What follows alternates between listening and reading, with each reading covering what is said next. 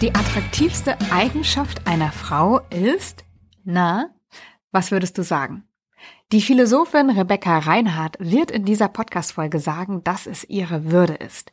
Und ich würde noch ein Stück weitergehen und würde sagen, dass es natürlich gleichermaßen auch für den Mann gilt, dass die attraktivste Eigenschaft eines Menschen immer seine Würde ist.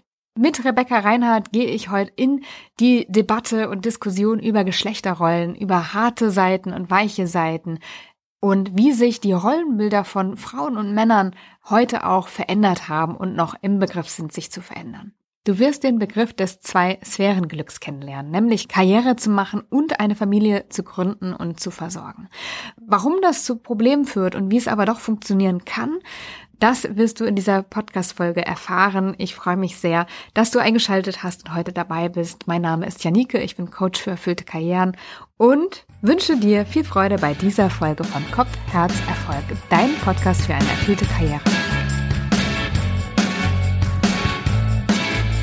Die heutige Folge ist insbesondere für Frauen, aber auch Männer dürfen gerne zuhören. Ich habe dazu einen sehr besonderen Gast eingeladen, nämlich die Philosophin Rebecca Reinhardt, die ein aktuelles Buch für Frauen und für Männer geschrieben hat. Das nennt sich nämlich Die Zentrale der Zuständigkeiten. Rebecca, schön, dass du da bist. Ja, Nicke, ich freue mich sehr. Danke für die Einladung. Ich möchte heute mit dir über ein bestimmtes Schubladendenken sprechen, nämlich das, was uns Frauen betrifft. In meiner Arbeit geht es ja auch darum, dass Menschen erfüllt arbeiten wollen und wie sie dann das auch schaffen, sich so aufzustellen. Gelten da unterschiedliche Regeln für Männer und Frauen in der Arbeitswelt?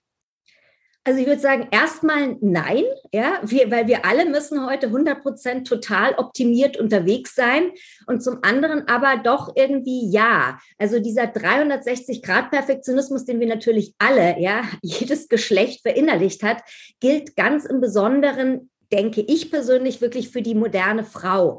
Ähm, sie ist sozusagen angehalten, weil sie alles kann. Ja, sie ist top ausgebildet, äh, sie ist multitaskingfähig, sie ist oberflexibel, agil, ja, und sie hat aber natürlich qua ähm, Biologie auch noch die Gebärfähigkeit und die Fähigkeit, sehr empathisch ja zu sorgen, lieb zu sein, nett zu sein, dass eben die Frau heutzutage schon darauf angewiesen ist, mehr als der Mann diese harte Sphäre, also des beruflichen und die weiche Sphäre, die eben ja der Familie, des familiären Bereichs ähm, sozusagen ganz smooth miteinander zu verbinden. Und sie wird auf Schritt und Tritt natürlich vor allen Dingen auch danach beurteilt, auch und gerade in der Arbeitswelt, inwieweit sie auch ja nicht, wenn sie denn schon Karriere macht, diese weiche weibliche Sphäre vernachlässigt.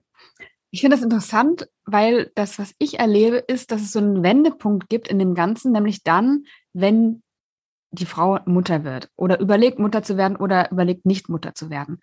Und was ich in meinem Umfeld erlebe, ist, dass es dann kippt zu einer Seite. Also ich habe in meinem Umfeld entweder Frauen, die sagen, ich möchte mir meine Unabhängigkeit bewahren und ein Kind ist kein Muss. Und äh, wenn es dann irgendwie passt, okay, dann mache ich es halt, aber sonst halt auch nicht. Und da ist so, ich sehe da so sehr diese harte Seite, die du angesprochen hast. Und dann gibt es die anderen, die sagen, okay, jetzt ist irgendwie Familienplanung dran und dann kippen die total in diese weiche Seite.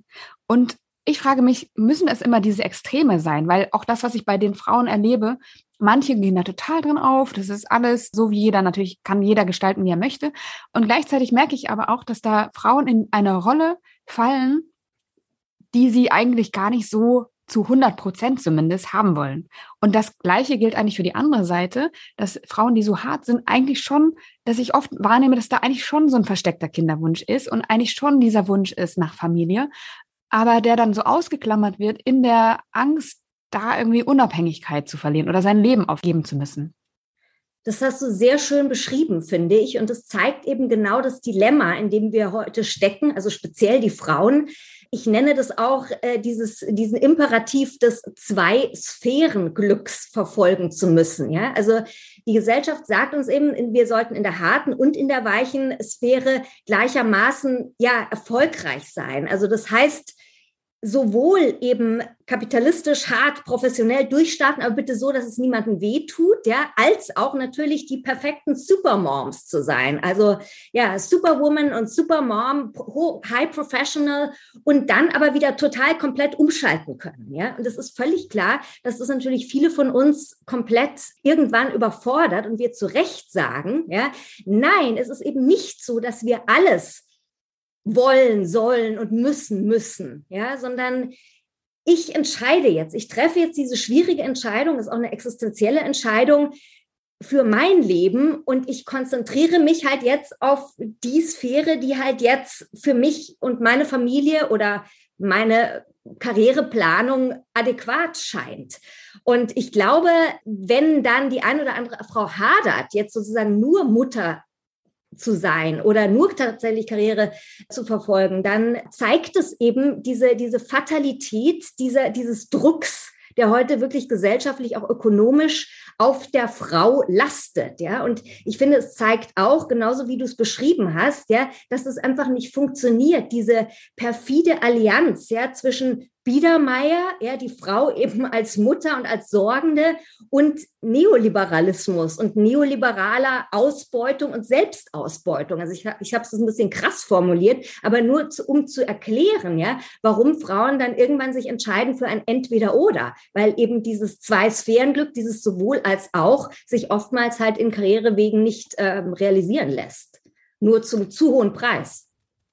Hm, ich habe es ja zumindest probiert, es zu realisieren und lebe beides und habe mich auch beim Lesen deines Buches gefragt, bin ich da wirklich diese Ausnahme? Also, weil für mich, es scheint für mich vom Gefühl her gut zu funktionieren. Wie läuft es bei uns? Ich kann es ja mal erzählen. Zum einen bin ich selbstständig und habe dadurch natürlich eine absolut hohe Flexibilität und Freiheit. Ich kann reagieren, wenn ich reagieren muss oder auch möchte. Und zum anderen habe ich mir die Fürsorge mit meinem Mann geteilt. Das heißt, wir haben schon vor Familiengründung äh, besprochen, wie kann das aussehen? Ähm, und wir haben uns darauf wirklich geeinigt, das halbe halbe zu machen. Und so leben wir das auch, was natürlich in den äußersten Absprachen, in einem Orga-Druck auch manchmal ausartet. Aber vom Gefühl her funktioniert das schon gut, das miteinander zu kombinieren. Top, also top, genau, genau richtig. So soll es sein. Also da sieht man eben, wie entscheidend es heute ist, und zwar für das Glück von allen beiden, also von Frau wie vom Mann, ja, dass man einfach sich genau überlegt, welchen Partner wähle ich, ja, mit dem ich mein Leben verbringen möchte. Und ich denke, ja, dein Mann oder euer Familienmodell, da habt ihr eben wirklich auch schon vorher reflektiert. Diese traditionell asymmetrische Verteilung von Privilegien und Pflichten, die diese Gesellschaft immer noch so verinnerlicht hat. Und ich muss einfach darüber reden und mir klar machen, dass traditionell, ja, ich sage nicht bei jedem Mann heute und in jedem Fall, aber traditionell ist es eben so, so, dass Privilegien, das heißt eben satte Gewinne einfahren, am Tisch sitzen, wo die Redemacht spielt, wo die Entscheidungsmacht spielt, ähm, das Corner Office besetzen, ja, beim Manne liegt, während eben die Pflichten auf der anderen Seite, also dieses Bedienen, großflächig Harmonie versprühen, schweigen, lächeln, ja, einen verführerischen Körper haben und so weiter bei der Frau liegt. Aber wenn ich als Paar das bespreche, bevor ich dann tatsächlich die Familie gründe, ja, und wenn ich auch immer wieder, ja, sozusagen das praktisch in meinen Alltag integriert definiert habe, dann ist es super. Ich habe in der Zentrale der Zuständigkeiten am Ende ein Kapitel extra für den modernen Mann, weil mir das wichtig ist, dass, es, dass das Buch auch von Männern gelesen wird, weil ich glaube, dass es ihnen wahnsinnig viel Spaß macht. Und da habe ich eine Liste von 27 tollen Fragen, die, glaube ich, jede Frau, ja, die mit diesem Zwei-Sphären-Glück kämpft, ihren Mann gern mal stellen würde und die jeder Mann sich beantworten kann. Und diese Fragen haben alle mit dieser Verteilung von Privilegien und Pflichten zu tun. Und ich glaube, dass da wirklich ein gewisser Knackpunkt da drin ist. Das heißt, du würdest schon sagen, dass das Zwei-Sphären-Glück funktionieren kann, wenn es aufgeteilt ist auf zwei Personen, die dann untereinander ausmachen, wie was verteilt ist. Absolut, weil das Problem ist halt nur äh, sehr oft, ja, auch wenn Paare sich das vornehmen, funktioniert es dann nicht, kommt dann doch wieder so dieses archaische Rollenmodell zum Tragen. Und das ist dann sehr oft so, dass eben so im Netz der Beziehung, ja, das ja heute sehr komplex ist, gibt es dann einen Riss, ja, und es ist einfach dann plötzlich niemand mehr da, der meistens die Sorgearbeit, ja, und, und das Putzen übernimmt, ja, weil sowohl die Frau arbeitet wie auch der Mann, der dann eigentlich zuständig sein sollte, halt auch irgendwie nicht kann oder dann auch wieder in der harten Sphäre eigentlich unterwegs ist. Und dieses sich gegenseitig den Rücken frei halten, um das altmodisch zu formulieren, das bedarf eben wirklich, ja, eines eines gleichermaßen souveränen Paares, ja, also von zwei Persönlichkeiten, die gleichermaßen auch, würde ich fast sagen, ein bisschen auch mit Selbstironie ausgestattet sind, ja, ein bisschen über sich lachen können. Man stellt sich das immer vor, ja, oder man sagt immer so gern, Beziehung ist Arbeit, ja, das hört sich an, als wäre auch eine, eine private Beziehung eine Arbeitsbeziehung. Um Gottes Willen, soll es nicht sein. Ich finde immer persönlich ein gutes Zeichen von einer guten Beziehung ist immer, dass es eine Leichtigkeit hat, dass es relativ unkompliziert alles ist, ja, und dass man Spaß hat. Natürlich soll man streiten, immer, immer streiten, ist immer gut. Aber diese Entkrampfung, die brauchen wir. Und dieses, genau wie du sagst, einfach ein bisschen reflektieren zusammen, wenn immer mal wieder ein bisschen nachjustieren und dann sind beide glücklich, ja, und dann können beide auch, ja, sich um ihren beruflichen Erfolg in Ruhe kümmern. Ein Stichwort bei uns war auch das Thema Mental Load. Das kommt ja auch in deinem Buch vor. Kannst du noch mal beschreiben für alle, die den Begriff noch nicht gehört haben, was dahinter steckt? Also Mental Load, sozusagen die, die mentale Last, die, ja, wie man sagt, der Frau heute sehr oft obliegt. Das heißt ganz einfach, dieses ständige, wenn es eben um Organisation des Arbeitsalltags geht, wie auch der Familie, dass diese Organisation mental bei der Frau liegt. Also das heißt, ich bin als moderne Frau ständig dabei, die Dinge zu durchdenken, zu antizipieren, zu planen und zwar nicht nur meine eigenen Aufgaben, Verpflichtungen und To-Dos, ja, sondern auch noch die aller anderen. Nicht nur die meines Mannes oder meiner Partnerin, sondern natürlich auch die von der Oma und von der Tante und so weiter und so weiter. Es hört irgendwie nie auf und es ist dann für viele Frauen habe ich oft so das Gefühl, wie so eine Sucht, ja, weil ich kann ja noch ein bisschen mehr denken, noch ein bisschen mehr mentale Wäsche prozessieren. Und das ist irre, ja, das ist wirklich irre und das kennt jede Frau. Und von außen aber, und viele Männer, glaube ich, sehen das immer noch nicht so ganz.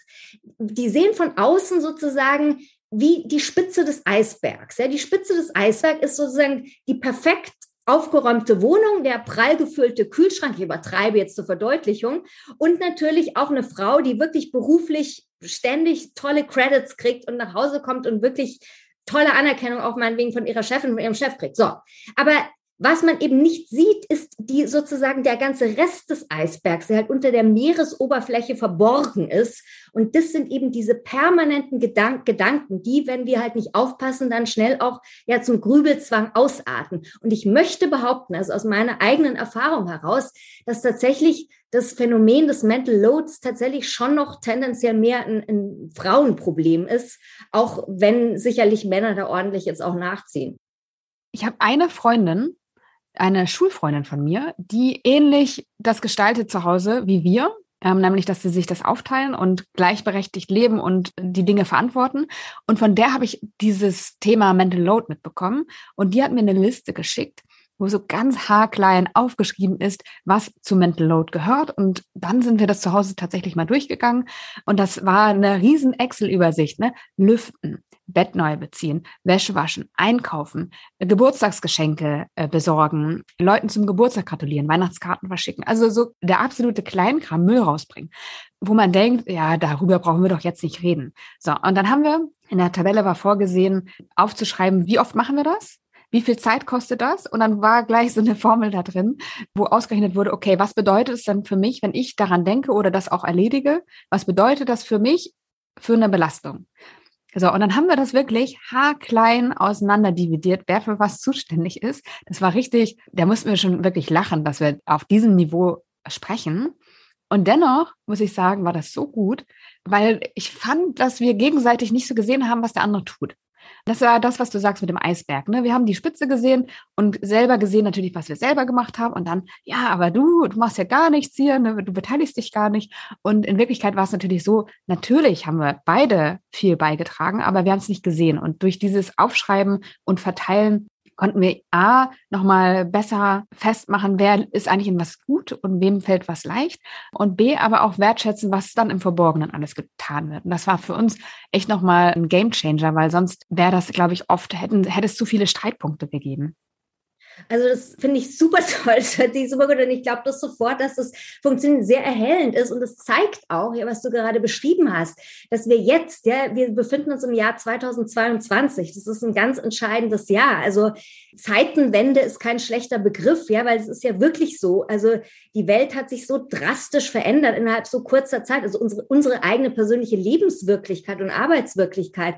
Und ich finde eben gerade jetzt ist es so wichtig, ja, nochmal genau drüber nachzudenken, was wollen wir eigentlich unter Emanzipation und Freiheit wirklich verstehen? Und ich glaube, für beide Geschlechter, für alle Geschlechter kann Freiheit nie mehr heißen, ja, irgendwie Egoismus. Ich setze jetzt das durch in der Beziehung oder in der Arbeitswelt, was ich jetzt will, was mir am meisten bringt, sondern Freiheit sollte aus meiner Sicht wirklich untrennbar verbunden sein mit Zugehörigkeit, Liebe, Empathie, Verständnis, Zuhören und so weiter. Und das ist ganz entscheidend, dass das eben kein Widerspruch ist, Freiheit, Zugehörigkeit, Freiheit und Liebe, ja, sondern zusammengehört. Lustigerweise steht es sogar schon bei dem idealistischen deutschen Philosophen Hegel, und ich habe es kürzlich auch aus dem Munde ähm, einer von mir sehr verehrten Schriftstellerin, nämlich von der amerikanischen Schriftstellerin Siri Hüstvedt gehört, die so schön in einem anderen Podcast gesagt hat, für sie heißt Freiheit, Freiheit, jemanden umarmen zu können. Ja, ich habe über den Spruch in deinem Buch auch viel nachgedacht, weil ich dachte, erst Freiheit bedeutet Zugehörigkeit. Dann habe ich aber doch für mich irgendwie das Verständnis gefunden, dass wenn man in einer Beziehung ist oder verbunden ist mit anderen, das ist, danach sehen wir uns, glaube ich, alle, sich in dieser Beziehung, in dieser Zugehörigkeit gegenseitig Freiheit zu geben und zu ermöglichen. Und das ist das, was wir, glaube ich, ganz gut hinbekommen. Und klar gibt es auch Sachen, die überhaupt nicht gut laufen und wo wir immer mal wieder reden müssen. So das ongoing process. Also ich glaube, da ist man nie fertig und es ändert sich auch so viel. Ne? Also die Bedürfnisse eines Kindes, wie schnell verändern die sich? Und dann kann man alles wieder, was gut funktioniert hat, über den Haufen werfen. Also genau, also da gibt's ähm, auch Themen, die wir immer wieder besprechen dürfen. Aber ich glaube, wir kriegen das ganz gut hin, uns gegenseitig die Freiheit zu geben, das zu tun, was wir wollen, aber auch natürlich Zeit mit unserem Kind zu verbringen. Also mein Mann hat beispielsweise neulich gesagt, er hätte mit einem Bekannten gesprochen, der auch Vater ist und der sagte, ja, aber dann nehmen wir uns Urlaub und dann habe ich endlich mal Zeit mit den Kindern wo er dachte, so, ich brauche mir keinen Urlaub zu nehmen, um Zeit mit meinem Kind zu verbringen. So, ich habe Zeit mit meinem Kind. Das zeigt auch nochmal, dass es auf der einen Seite vielleicht eine Einbuße für ihn ist, nicht die klassische Rolle einzunehmen, die ein Mann vielleicht hat, ähm, nämlich, dass er weniger Zeit haben kann für seine Karriere, für seine beruflichen Themen. Ähm, aber auf der anderen Seite ist es auch ein großer Gewinn, weil er hat eine Beziehung zu seinem Sohn, er hat Zeit mit seinem Sohn und er hat das, was die anderen Männer ihm sagen, was sie vermissen oder wo sie dann ein Fest feiern, wenn sie mal Zeit im Urlaub mit dem Kind haben. Das hat er einfach immer. Äh, je mehr solche Männer es tatsächlich gibt, ja, die merken, ja, dass durch eine Neudefinition im Privaten von Privilegien und, und Pflichten das Leben beider freier und glücklicher und liebevoller wird. Ja, je mehr von solchen Männern es gibt, desto eben besser, weil sich dann tatsächlich was ändert. Und diese ganze ähm, Bewertungen, ja, die die moderne Frau ausgesetzt, also die, die ganze Gesellschaft steckt ja ihre Nase in die Frau. Ja, also was hat sie für einen Körper? Ja, ist sie zu dick? Ist sie zu dünn? Ist sie schwanger? Ja, oder ähm, was? Was? Sie geht nach Tel Aviv? Wie? Sie wird jetzt in 55 wird sie noch mal schwanger? Kriegt sie noch mal ein Kind? Ja, oh, sie will als Philosophin Berufin durchstarten. Und wovon will sie leben? Ja, so. Aber trotzdem gilt natürlich selbstverständlich auch für den modernen Mann, ja, dass auch er bewertet wird, ja. Jetzt, wo wir auch ähm, mehr ein Bewusstsein haben, endlich, ja, dass Frauen in der heutigen Arbeitswelt und überhaupt qua Biologie einfach halt immer letzten Endes einen doppelten Job leisten, weil sie halt auch die Kinder austragen und so weiter. Ich finde, mehr denn je werden natürlich auch Männer bewertet. Ist er ein guter Mann? Ist er ein echter Mann? Und was ist überhaupt ein guter und echter Mann? Also ich finde, da braucht es wirklich sehr viel Empathie auch seitens der Gesellschaft, weil ich meine, wir haben schließlich, wir haben vor 100 Jahren das Frauenwahlrecht eingeführt und ungefähr 50 Jahre sind es her seit Women's Lib, seit der zweiten Welle der Frauenbewegung. Wir, sind, wir wissen alle, was, was los ist. Wir haben so viel reflektiert über ihre, unsere Rollenbilder, Rollenklischees, was wollen wir nicht mehr, was wollen wir. Aber das Gleiche gilt ja nicht unbedingt für den Mann, also im gleichen Maße. Und deswegen finde ich, dass es so wichtig ist, dass wir Frauen auch unterstützen und zeigen, welche Werte uns wichtig sind bei Männern und dass das, dass das dann eben auch überspringen kann auf jetzt meinetwegen ähm, Arbeitgeber und äh, auf Unternehmen, die dann sagen, es ist total okay, ja, wenn der Mann eben nicht nur zwei Monate dann in Familienzeit geht, sondern vielleicht auch mal zwei Jahre, ja. Also es, wenn er flexibel ist mit seiner Partnerin. Ähm, wobei ich auch sagen muss, dass es natürlich ähm, auf der einen Seite dieses Verständnis braucht, aber auf der anderen Seite braucht es auch, oder das habe ich zumindest so empfunden, die Sicherheit, das genauso machen zu wollen und dafür auch einzustehen, weil natürlich ich auch so das Feedback bekommen haben, wie ich soll mich um das Kind zur Hälfte kümmern. Also das stieß schon auf anfangs ein kurz, zumindest kurze Zeit auf ein Unverständnis, dass ich das jetzt so machen will oder dass wir das jetzt so machen wollen. Oder auch aus dem Umfeld, dass dann gesagt wurde, ja, ich will deinen Mann nicht bei der Hausarbeit stören. So, also wo so ganz suffisant immer mal was kam aus dem Umfeld. Und da braucht es natürlich zum einen Empathie, aber zum anderen auch die Stärke zu sagen, ja, und genau so ist es für uns gut. Absolut, ja, ja, absolut. Ein Mann, der abspült kann, ist kein echter Mann, ja. Also lächerlich, ja. Also Leichtigkeit, Lachen und würde ich sagen, als sagen kleine, ähm, kleines äh, praktisches Tool strategischer Nonkonformismus. Also sich immer überlegen, auch ähm, als Paar oder als ja gemeinsam für die Familie und für den Job zuständiges, äh, ja organisches Doppel, wo sollte ich jetzt mal abweichen von den, von den Normen? Ja? Und was ist wirklich, was ist mir die sogenannte Normalität? Was bedeutet mir die wirklich? Und vor allen Dingen, was bedeutet mir das, was die anderen dann wieder sagen? Ja? Und das ist natürlich auch immer wieder eine Frage und immer von Kontext zu Kontext verschieden. Aber das ist wichtig, ja, dass wir nicht immer automatisch uns anpassen an bestimmte tradierte Erwartungen, die wir eigentlich selber gar nicht haben, ja, und dann ist das der sichere Weg zum Unglück. Also immer schön strategisch nun konform gehen, würde ich sagen. Als ich damals bei VW ausgestiegen bin, äh, habe ich ja ein Experiment gemacht und zwar 30 Jobs in einem Jahr getestet. Das hat der Spiegel aufgegriffen, darüber einen Artikel gemacht und dann in der Kommentarspalte darunter ging es natürlich ab. Also, da wurden Sachen gesagt wie die Dame. Also ich wurde immer als die Dame zitiert. Also ich war damals Ende 20. Dann kam ganz oft, ah, die hat einen Mann, der ihr das ermöglicht. Ne? Die, die braucht nicht arbeiten. Die, die Dame braucht nicht arbeiten und kann sich dann sowas mal erlauben. War äh, natürlich nicht der Fall. Ich habe mir das selbst finanziert. Und dann kam auch noch so Sachen wie, ähm, sie leistet nichts für die Gesellschaft und sie kommt noch nicht mal auf die Idee, was zur Gesellschaft beizutragen, sondern kreist nur um sich selbst. Sie könnte ja auch zum Beispiel ein Kind bekommen. Wo ich mir dachte, so, wieso bin ich dem ausgesetzt oder wieso sind auch Frauen dieser Bewertung, du hast ja auch gesagt, ne, alle stecken, die Gesellschaft steckt die Nase in die Frau. Warum ist das so? Warum ist die Frau da so auf dem, auf dem Präsentierteller, beziehungsweise wieso wird da immer mit dem Finger drauf gezeigt und beobachtet, bewertet, begutachtet? Hm. Also ich glaube auch heute, wir halten uns alle für wahnsinnig progressiv. Ja, viele Frauen halten sich für ultra emanzipiert und total souverän unterwegs sein, zumindest bis sie keine Kinder haben. Ja, alles gut. Aber tatsächlich ist sozusagen immer noch heute, auch im Jahr 2022, der Gender-Markenkern jeder Frau, dieses eben eine gute und echte Frau sein zu müssen. Und damit sind bestimmte Positivsexismen und bestimmte Negativsexismen verbunden. Und diese, die nisten ja, unbewusst in unser aller Hirne. Und zwar sowohl in den Hirnen von Männern wie auch von Frauen. Die steuern uns. Also Negativsexismen ist eben, du bist eben keine gute und keine echte Frau, wenn du nicht verheiratet bist, kein Kind hast, so wie ich zum Beispiel. Ja, also ich bin absolut eine schlechte Frau. Ich bin auch keine echte Frau. Ich habe kein Kind. Eine echte Frau hat ein Kind. Ja, ich bin keine Supermom. Ich bin Superwoman vielleicht, aber nicht Supermom. Ich soll aber bitte beides sein. Ja, also so geht diese Negativsexismus-Schiene, ja, anhand derer übrigens auch Frauen einander bewerten. Positivsexismus ist eben ja genau, was du beschrieben hast. Äh, sei doch bitte ganz schnell eine gute Frau, krieg ein Kind, ja, leiste deinen Beitrag, sei fruchtbar. Produktivität, ja, im Sinne von bitte gebärfähig bleiben und die weibliche Potenz auf diese Weise zeigen und zwar nur auf diese Weise.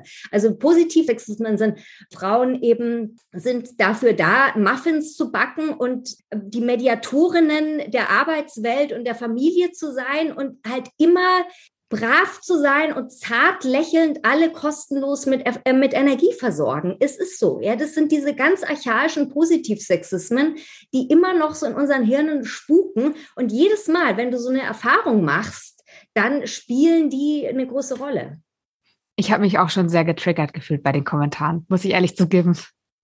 Ja, ja. Und es ist gemein und es ist dann eben sehr oft demütigend und verunsichert uns natürlich. Aber da ist eben halt wirklich wieder gefragt, ja, mutig sein und ähm, wissen, wofür man mutig äh, dagegen aufbegehrt. Wir haben jetzt viel gesprochen, auch über, über meine persönliche Situation. Ich möchte aber nochmal sagen, dass sie nicht immer so war, sondern dass ich schon auch aus einer Zeit komme, wo ich sehr kopfmäßig unterwegs war, wo ich eher so in die männliche Richtung gegangen bin. Also, du schreibst ja auch in deinem Buch, unsere wichtigsten Besitztümer sind unser Herz und unser Hirn. Ähm, und wir sollten beides irgendwie zusammenbekommen. Und früher in meinem Konzernleben war ich wirklich sehr auf der Hirnseite unterwegs. Und bin ja erst später durch mein Projekt dazu gekommen, die andere Seite auch mal anzuschauen, auch mal da reinzufühlen, auch mal auszuprobieren und der Raum zu geben und habe gemerkt, okay, mein Leben wird tausendmal besser, wenn ich das tue und wenn ich nicht nur so einseitig unterwegs bin.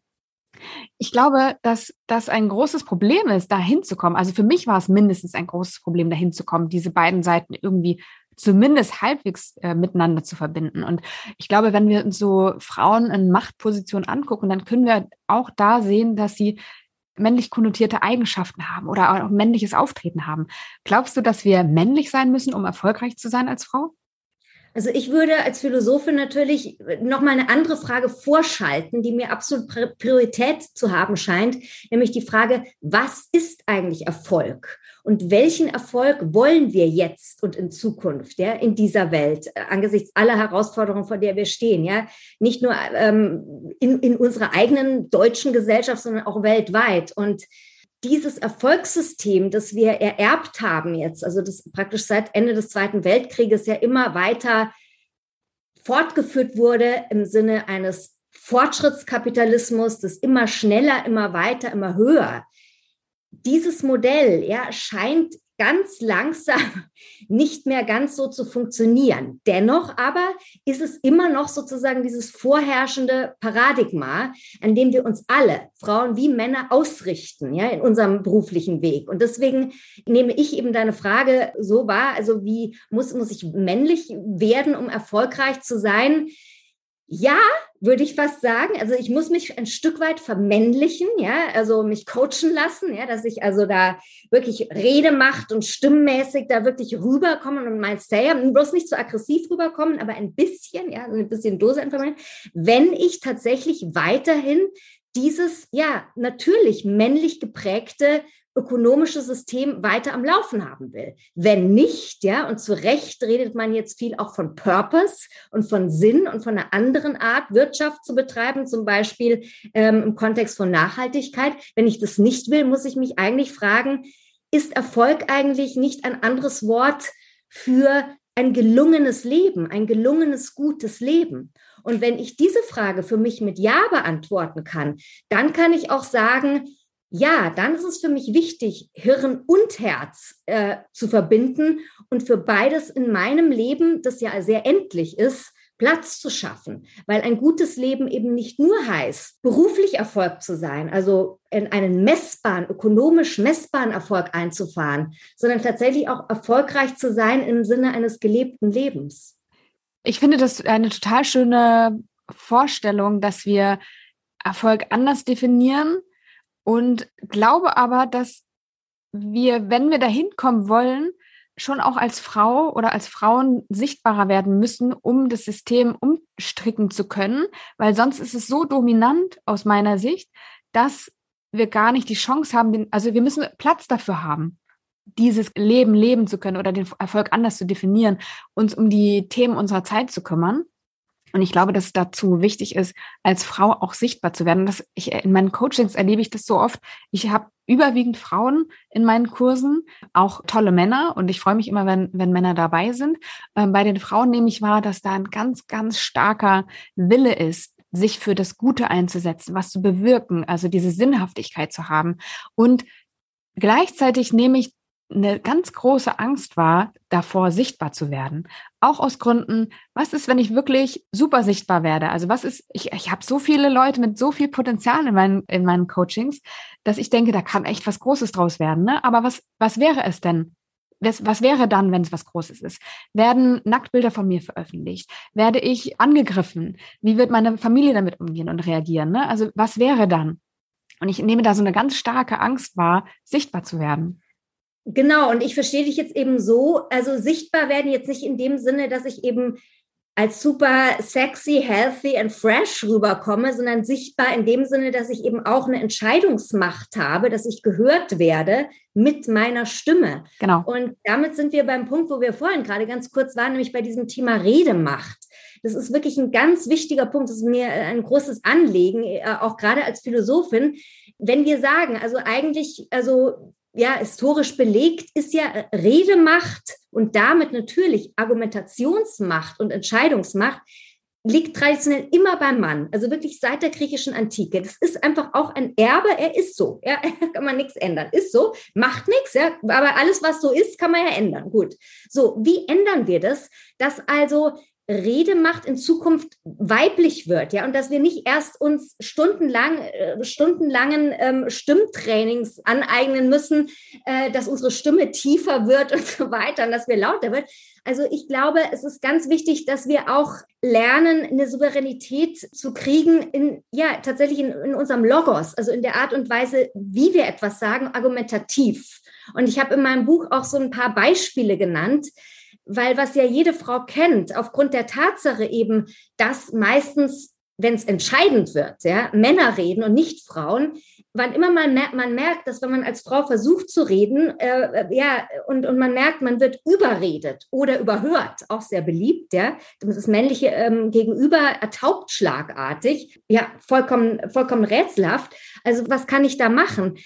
Ich sollte es wirklich bewusst wahrnehmen und kontern, mit einer Rede, die einfach nur sagt, ja, das, du bist aber gemein. Also ich äh, übertreibe jetzt, ja, wie so ein, so ein kleines Mädchen, das dann sagt, das, das war jetzt ungerecht oder das war falsch, was du gemacht hast, sondern ich sollte es tatsächlich begründen und sagen, was du jetzt da gerade angesprochen hast, ja, das kann ich nicht ganz gelten lassen, weil leider zum Beispiel handelt es sich um hier um ein falsches Dilemma oder um ein Autoritätsargument oder um einen Bestätigungsfehler. Also indem ich sozusagen zeige, ich kann denken und ich kann mitdenken und ich kann gute Gründe nennen, warum jetzt in dieser Diskussion meine Stimme auch mitgehört werden sollte dann ist das, finde ich, eine sehr schöne und sehr souveräne Art und Weise, äh, als Frau Redemacht zu ergreifen. Ja, und total wichtig. Wenn ich jetzt da diesen Podcast gehört habe, vielleicht schon unterwegs bin äh, und quasi emanzipiert bin, aber dann noch mehr möchte oder aber vielleicht noch in alten Rollenmustern hänge, die mir persönlich nicht gut tun. Was kann ich tun, um diese Schublade Frau ein Stück weit für mich zu verlassen oder zumindest mal einen, einen Fuß rauszustrecken? Also ich glaube, das Wichtigste ist, dass wir alle verstehen, dass wir immer im Laufe unseres Lebens wirklich schwierige Entscheidungen treffen müssen, also existenzielle Entscheidungen, die nicht nur bestimmte Situationen betreffen, sondern unser Lebensganzes. Und was du jetzt angesprochen hast, das ist für mich definitiv eine schwierige Entscheidung, ja, zu sagen, äh, letzten Endes, ja, es ist, ich möchte es anders machen und ich möchte jetzt in, in eine wirklich eine ganz entscheidende Weichenstellung vornehmen in meinem Leben. Und diese schwierigen Entscheidungen, glaube ich, also wäre immer mein Tipp, wenn wir die treffen wollen, egal was es jetzt ganz konkret ist, da müssen wir Gründe natürlich dafür haben. Und diese Gründe können wir niemals im Außen finden. Da helfen keine Pro-Kontra-Listen, sondern wir müssen diese Gründe in uns finden. Das heißt tatsächlich auch wiederum in unserem Hirn und unserem Herzen. Und die können wir finden, indem wir fragen, uns fragen, wofür möchte ich wirklich leben? Wer oder was möchte ich sein? Auch für, für andere, aber auch für mich. Welche Art von Person, ja, die durch diese schwierige Entscheidung, die sie zu treffen im Begriffe ist, sich tatsächlich befreit zu einem gelungenen Leben, ja, das eben nicht nur erfolgreich ist. Und das sind so Fragen, denke ich, die wir uns da stellen müssen. Und dann kommen wir dahin, uns freier zu fühlen, uns zugehöriger zu fühlen und eben auch mehr Leichtigkeit in unserem Leben zu haben. Was ich da gerne noch ergänzen würde, ist etwas, mit dem ich mich in der letzten Zeit sehr intensiv beschäftigt habe, nämlich mit Entwicklungstraumata, weil ich das in meinem Coaching erlebe, dass gerade bei dem Thema, werde ich äh, Mutter, äh, wie ist meine Vergangenheit, wie wurde ich geprägt, ganz viele Entwicklungstraumata vorherrschen, nämlich äh, was ist ein Entwicklungstrauma? Das ist im Prinzip eine, eine Verletzung, die in der Kindheit entsteht. Das muss jetzt gar nicht was Großes gewesen sein im Sinne von Todesfall oder ein Autounfall oder eine starke Krankheit, sondern es sind Dinge, die uns erzählt werden, die wir beobachten, die wir erleben, die eine Wunde bei uns hinterlassen. Und ich erlebe bei so vielen Frauen, dass die eine Wunde davon tragen, wie ihre Mütter und Großmütter gelebt haben oder unterdrückt wurden oder sich hingegeben haben in einem in einer Beziehung oder in einem Umfeld, das ihnen überhaupt nicht gut tat. Und ich hab, erlebe, dass da so viel wirklich ganz, ganz stark verankerte Dinge existieren, dass es auch gut tun kann, das wirklich mal therapeutisch aufzuarbeiten oder da drauf zu schauen mit äh, einem Coach. Es geht über meine Kompetenzen hinaus. Also wenn man da äh, tiefer einsteigen will, wirklich Traumatherapie oder sowas mal machen, auch das kann helfen. Also ich, das ist das zumindest, was ich ganz, ganz stark aktuell auch mitbekomme, dass manchmal oder dass, dass viele Dinge da einfach so tief verankert sind und auch so viele Schmerzen damit verbunden sind, dass es da auch manchmal wirklich mehr mehr noch brauchen kann oder mehr gut tun kann. Das stimmt, absolut. Aber der nächste Schritt, also mich, mich interessiert dann immer, was könnte der nächste Schritt sein? Der nächste Schritt könnte dann wirklich sein, zu erkennen, ja, dass es gibt Frauen, die wirklich schreckliche Traumata erlebt haben, ganz klar. Ja, es hat nicht jede, nicht jede ist auch MeToo-Opfer zum Beispiel geworden, Gott sei Dank, ja. Aber ich denke, jede Frau hat im Laufe ihres Lebens harte Schläge bereits auf ihren Kopf gekriegt und hat die Erfahrung gemacht, in irgendeiner Weise gedemütigt zu sein, ein Gefühl zu kriegen nach, nach und nach. Ich glaube, das ist auch ein Persönlichkeitsreifungsprozess, was eigentlich die eigene Würde ausmacht. Und ich würde immer sagen, die Erkenntnis, dass die attraktivste Eigenschaft einer Frau eben nicht ihr Körper ist oder nicht ihre tolle Karriere, sondern dass die attraktivste Eigenschaft einer Frau wirklich ihre Würde ist, ja, weil das die Basis von allem ist, auf dem ich mein ganzes Leben aufbaue. Das ist tatsächlich etwas, das uns alle miteinander verbindet. Und das ist das Schöne, ja. Und auch wenn wir schwere Traumata gehabt haben, ja, und die therapeutisch sicherlich auch aufarbeiten lassen müssen, aber trotzdem sind wir alles in allem verbunden damit, dass wir äh, diese, ja, diese Würde haben, wo wir genau wissen, die darf und soll uns niemand mehr nehmen. Und dieses Wissen, glaube ich, wirklich verbindet uns. Und das ist ganz wichtig zu wissen, man ist nicht allein, ja, niemals. Selbst wenn man ganz schlimm, ganz schlimmes Trauma erfahren hat. Ja, was ich gerade auch meinte, ist klar, die einen, ähm, also Trauma ist so, so ein Begriff, der sehr geprägt ist oder den man in, in der Regel kennt in Bezug auf schlimme Erfahrungen. Aber es können auch wirklich so ganz kleine Dinge sein. Vielleicht ist der Begriff an dieser Stelle unpassend aber das ist einfach, dass wir Dinge erleben in unserer Kindheit, die uns so stark prägen, ob sie schlimm waren oder nicht. Aber meine Interpretation dessen verursacht bei mir eine Wunde, die so stark verankert ist. Das meinte ich eigentlich viel mehr mit diesem Thema Trauma und äh, dass man da mal reingucken kann, weil ja, ich glaube schon, dass das Wissen auf der einen Seite gut ist, dass ich einen Selbstwert habe, dass ich lerne, mich selbst zu lieben und dass dennoch manche Dinge einfach so stark verankert sind, dass man da nochmal anders drauf gucken kann. Ähm, aber das eine schließt das andere nicht aus und das eine ist vielleicht auch die Grundlage, das andere tun zu können. Absolut. Also ich bin ja ein großer Freund äh, oder eine große Freundin der Stoiker. Ja, also Stoiker haben mich immer begeistert, schon im Studium. Und ich habe ja lange auch im klinischen Bereich, auch in der Psychiatrie, äh, acht Jahre mit ähm, ja, überwiegend Depressionspatienten, stationären Patienten philosophiert, also Einzelgespräche gemacht. Und da habe ich wirklich gemerkt, wie sehr die stoische Lehre Leuten auch hilft. Und ich glaube, das ist auch ein Tipp, sowohl für Frauen als auch für Männer absolut alltagstauglich ist, die wichtige Unterscheidung der, der Stoiker, also diese langlebigste Philosophieschule der Antike eigentlich, laut stoischer Lehre ist es eben immer entscheidend, in jedem, jeder Lebenssituation, jeder Lebensform sich immer wieder zu fragen, was liegt jetzt in meiner Macht zu ändern, zu beeinflussen, ja, zu tun und was nicht, ja. Was sollte ich eben lieber so sagen die Stoiker, mit heiterer Gelassenheit Ataraxia an mir vorüberziehen zu lassen, ja, anstatt da Energie zu verschwenden oder mich noch fertiger zu machen, als ich eh schon bin. Ja, und stattdessen wirklich, also modern gesprochen, äh, sollte ich mich eben auf meine Gestaltungsfreiräume konzentrieren. Also was liegt jetzt in meiner Macht und was nicht? Das klingt ultra simpel, ist natürlich im Alltag immer oft sehr schwer, aber wenn man sich das angewöhnt, sich diese Frage immer mal wieder zu stellen, dann kommt man auch raus aus dieser Ohnmachts Machtposition. Und ich glaube, das ist das, was wir heute alle brauchen. Wir haben solche gesellschaftlichen, politischen, wirtschaftlichen Veränderungen. Ja, müssen wir alle irgendwie auch damit umgehen, ja. Wir sollen alle funktionieren, wir wollen auch funktionieren im Alltag, performen, aber das ist ja auch äh, auf unserer Festplatte läuft ja dieses Programm immer mit. Was ist eigentlich mit dieser Welt und mit diesem Planeten? Und es betrifft Traumata, es betrifft aber generell auch unsere Zukunft. Immer wieder sich fragen, was liegt in meiner Macht und was nicht. Sehr schönes Schlusswort, Rebecca. So schön, dass du mein Gast warst. Vielen Dank. Ich danke dir, Jannike. Wenn du auch Lust hast, dich mit dem Thema Mental Load noch intensiver zu beschäftigen, dann melde dich gerne noch für meinen Newsletter an. Der kommt immer montags und am kommenden Montag werde ich die Mental Load Liste an alle Newsletter-Abonnenten mit verschicken. Also, wenn du noch nicht dabei bist, dann Melde dich gerne an auf meiner Webseite janikestör.com slash newsletter. Du findest den Link aber auch in meinem Instagram-Profil oder aber in den Shownotes zu diesem Podcast. Damit verabschiede ich mich von dir. Schön, dass du bis hierhin zugehört hast. Ich wünsche dir eine ganz wunderbare Woche noch und sage bis zum nächsten Mal alles Liebe. Deine Janike.